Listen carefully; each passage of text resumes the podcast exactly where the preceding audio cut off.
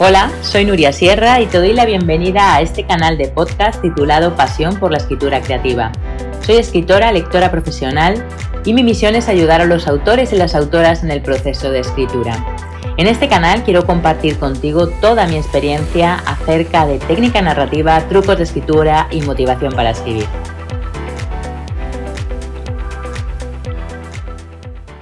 En este nuevo episodio vengo a hablarte de mi novela, Sí, hoy vengo a hablar de mi libro, porque estoy de celebración.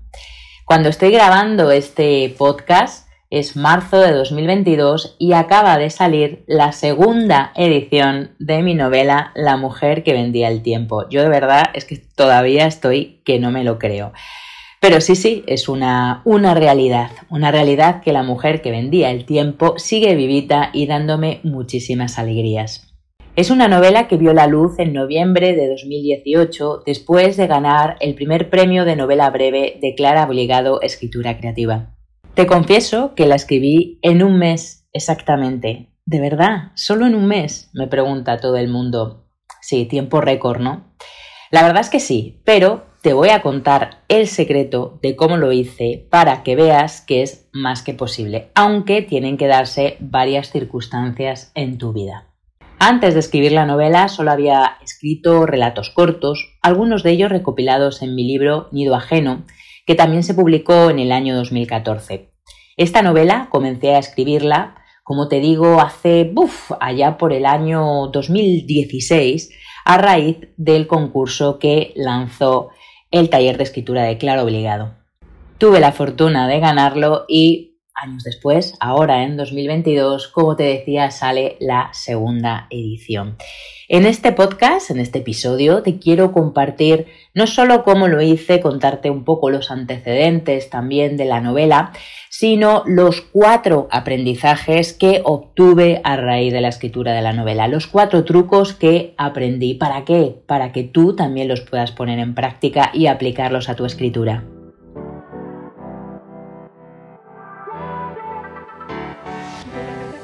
La verdad es que todos tenemos un pasado. Yo te cuento que cuando empecé a escribir esta novela, allá, como te decía, por el año 2016, yo trabajaba en un banco. Y sí, de verdad que ahora me parece increíble. No me disgustaba lo que hacía, pero la verdad es que odiaba la maquinaria del sistema. Me encontraba siempre como fuera de lugar. Todo me parecía un engranaje kafkiano y muchas veces estuve a punto de dejarlo. Pero marcharme sin un euro después de 17 años trabajando allí no me parecía una buena salida. Y llegó mi rescate, que para mí fue una bendición en forma de expediente de regulación de empleo, el famoso ERE. Me acogí al despido, me indemnizaron, me dieron dinero por antigüedad, por la voluntariedad de acogerme a ese ERE y me compré mi tiempo. Me compré la posibilidad de reinventarme y de pensar en qué quería invertir ese tiempo tan precioso que tenía por delante. Cuando me quedé en el paro, el concurso seguía abierto y la editora de la mujer que vendía el tiempo me presionó. Me dijo, ahora ya no tienes excusa, Nuria, para ponerte a escribir. Tienes un mes para enviar algo al concurso. Solo me faltó también mandarme unos sicarios. Le dije, ah, vale, vale, vale, un mes, sí, sí, me sobran dos semanas. La verdad es que tengo que reconocerlo, nada como escribir bajo presión.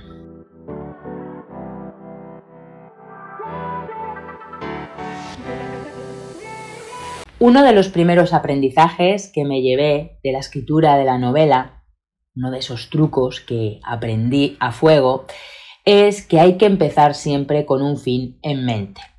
Lo cierto es que ya tenía el primer capítulo escrito antes de todo este proceso que te he contado eh, de mi ERE y también del concurso. Lo había leído en una clase del taller de escritura y el tema había gustado. El personaje de Ruth, que es la protagonista de mi historia, te confieso que es real, llegó a mí gracias a un artículo de una revista digital que se llama Yorokobu, de la que saco bastantes ideas para relatos y post. La historia de Ruth me fascinó. Me apetecía que me contara más porque una de mis obsesiones es el tiempo. Ruth Belville fue una mujer empresaria fuerte y con coraje que heredó el negocio que su padre había creado a mediados del siglo XIX. Consistía en un servicio de venta de la hora mediante la sincronización de los relojes de los clientes con la estandarización horaria del Observatorio de Greenwich. Así que bien, es una novela histórica, es una novela que está muy contextualizada y ambientada en un periodo muy concreto. Y aquí viene el segundo aprendizaje, el segundo truco que, bueno, pues saque en claro de la escritura de la novela. Y es que hay que tener muchísimo cuidado con la documentación porque mata la narración, porque ahoga completamente la acción de la novela. La mujer que vendía en el tiempo sucede en Londres en 1940, en plena Blitz o Guerra Relámpago de los alemanes contra los ingleses en la Segunda Guerra Mundial. La verdad es que no es una novela histórica en el, digamos, en el puro y estricto sentido de la palabra, sino más bien inspirada en hechos reales. Pero lo cierto es que la documentación es muy importante, sobre todo para no meter la pata. Por ejemplo, había bolígrafos en 1940 qué tipo de faldas llevaban las mujeres mayores y las jóvenes, cómo eran los túneles del metro de Londres. La documentación ya la tenía preparada antes de ponerme a escribir, porque me encanta ese periodo histórico, no tanto desde el punto de vista bélico, o sea, macrohistórico, sino desde el punto de vista micro, desde la mirada en detalle de la vida cotidiana. Me pierde la documentación. Pasé bastante tiempo buscando cómo eran los aviones, las bombas, los globos antiaéreos, dónde se produjeron los bombardeos, qué pasaba en el paso de Calais. En fin, me podría pasar la vida documentándome. Durante la construcción de la novela escuchaba en bucle, en una lista de Spotify, la canción que canta Erika, que es otro de los personajes principales, es la ayudante, la asistente de Ruth. La canción se titula We Will Meet Again y es de Beralin.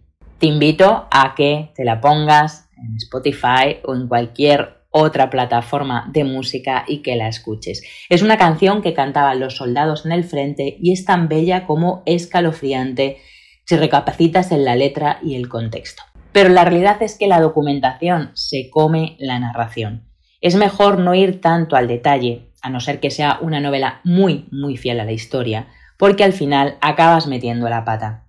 Hay que utilizar la información más básica e integrarla como si fuera parte de la narración. De hecho, en la novela solo hay una anécdota real de la vida de Ruth, de las pocas que han trascendido. Fue una noticia que salió en el periódico The Times. El resto, te juro que es ficción. Solo he rellenado los huecos de lo que podría haber sido la vida de esta mujer, o quizá no.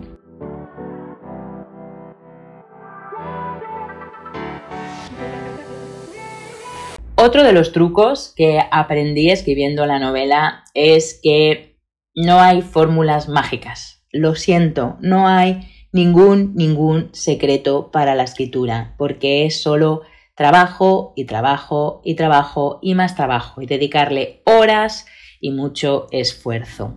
Te digo la verdad, de todo lo demás que sucedía en la novela, no tenía ni idea, solamente tenía el capítulo primero y tenía una idea, un esbozo de dónde quería que terminara mi protagonista, de dónde quería que terminara Ruth. Pero del resto, como te digo, la estructura era algo totalmente endeble en mi cabeza. Pero yo me levantaba, me sentaba delante del ordenador y Ruth me iba contando la historia. Lo que hice sistemáticamente durante ese mes fue trabajar durante ocho horas como si me pagaran por ello. Solo paraba a mediodía para ir al gimnasio, comer y luego seguir escribiendo. Fue extrañísimo porque yo no tenía ni idea de lo que iba a pasar. Os lo juro, no tenía ni idea de lo que pasaba en la novela. Me sentaba y me llegaba la voz. Eso es algo que tuve desde el principio, una voz que me hablaba. Quizá estoy un poco loca, no sé. Elegí una tercera persona porque era la más fácil para contar en tan poco tiempo. Esa voz se va pegando a los personajes y va poniendo el foco sobre todo en Ruth y en Erika. Yo lo único que hice fue transcribir lo que me estaban contando.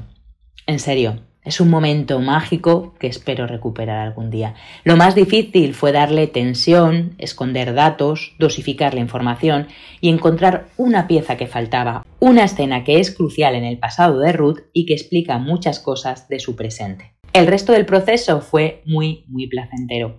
Es una novela que me divirtió mucho escribir.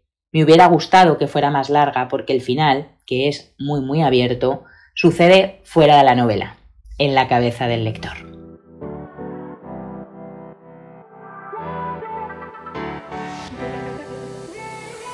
Otro de los aprendizajes que tuve en claro después de escribir la novela fue la importancia de tener un tema muy centrado en la cabeza, de saber cuál es el germen de tu historia, cuál es esa semilla que lleva ya todos los elementos que luego van a germinar y a convertirse en ese árbol.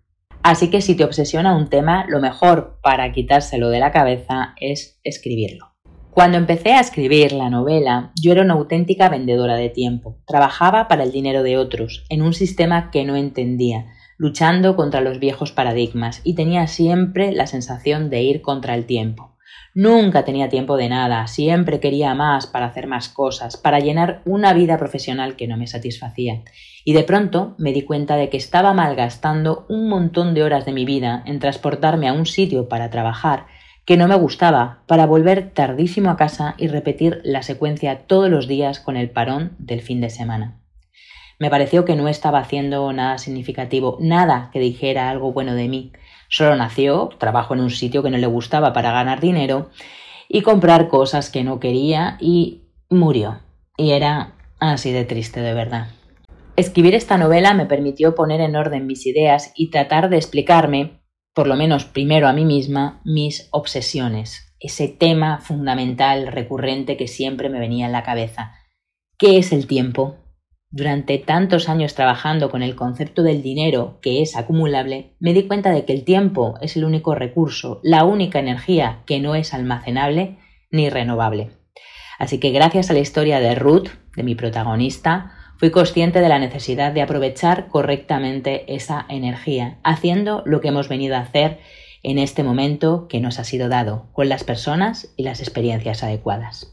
Como ves, escribir una novela no es solo un proceso basado en la técnica narrativa, en determinados trucos, en colocar un narrador que sea atractivo, en tener una estructura sólida, sino que también se trata de un proceso vital, de un cambio a nivel energético y de un cambio en nosotros mismos, en nuestro interior.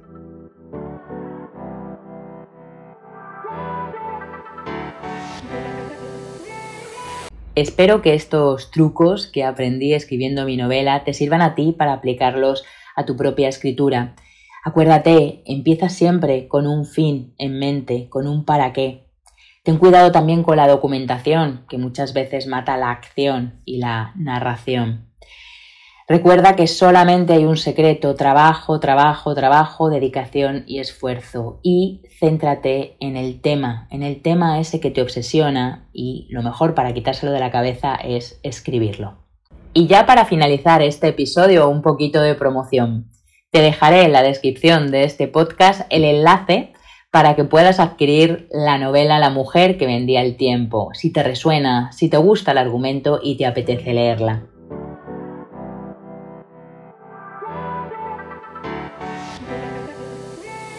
No olvides suscribirte a mi canal de podcast Pasión por la Escritura Creativa que encontrarás en Evox, Spotify, Apple Podcast y Google Podcast. Tienes muchísimo más contenido gratuito en mi página web nuriasierra.com. Ahí tienes también la posibilidad de suscribirte a mi newsletter.